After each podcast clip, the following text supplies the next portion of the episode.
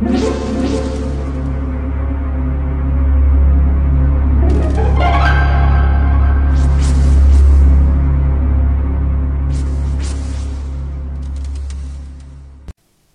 家好，我是小依依，欢迎收听一分钟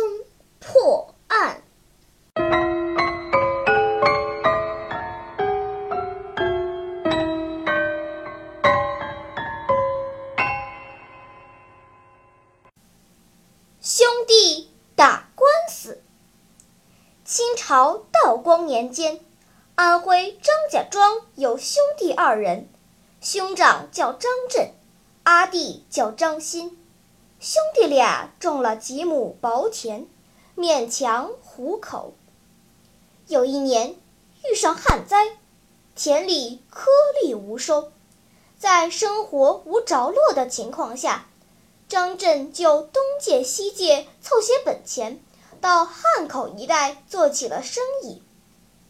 说来也怪。张震做生意的运气特别好，过了几年就赚了很多钱。张震寄钱回家，买地造房，添置家产，并且供养其弟张欣读书成人。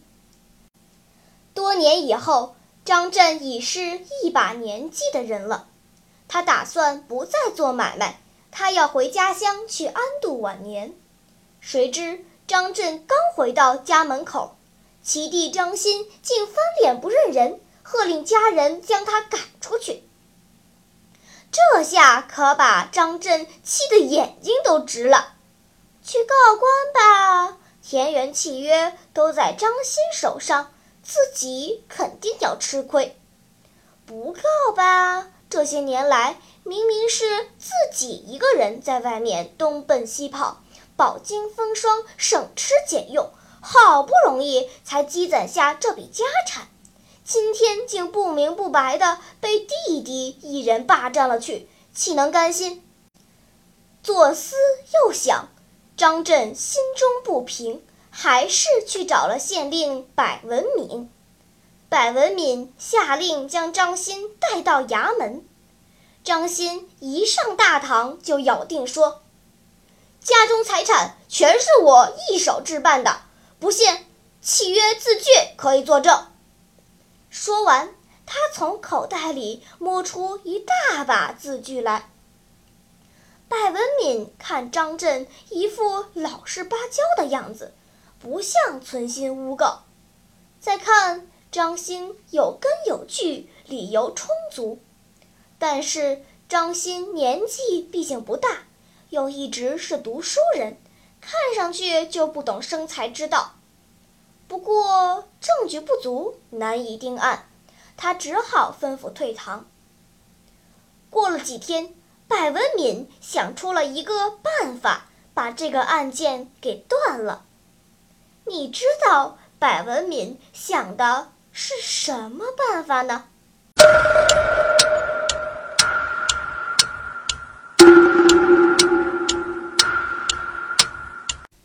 你想出答案了吗？现在是拨开云雾探寻真相的时刻。原来过了几天，百文敏将张鑫带到县衙，喝问：“本县刚查获一桩盗窃案，据盗窃犯招认，他的赃物全部窝藏在你的家中。”你是读书人，竟干出这等无法无天之事，岂有此理！张震吓得连忙说：“回回禀大人，生源一一一直在家里读书，与外人从不来往。兄兄长张震在外经商，走南闯北，结结交三朋四友，或许其中藏藏藏藏有隐私。家中之物都是张震购置。”与与我无关。哦，家中之物都是张震购置，一一点不错。百文敏顿时把脸一沉，大胆张鑫，竟霸占兄长家产，丧尽天良，国法难容，革去生源。家产全归兄长所有。来呀，将张欣轰出公堂！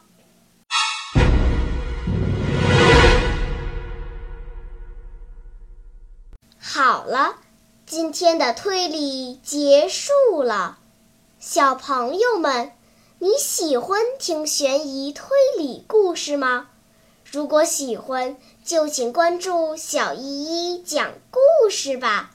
在喜马拉雅 FM 上，我将为你呈现更多谜一样的故事。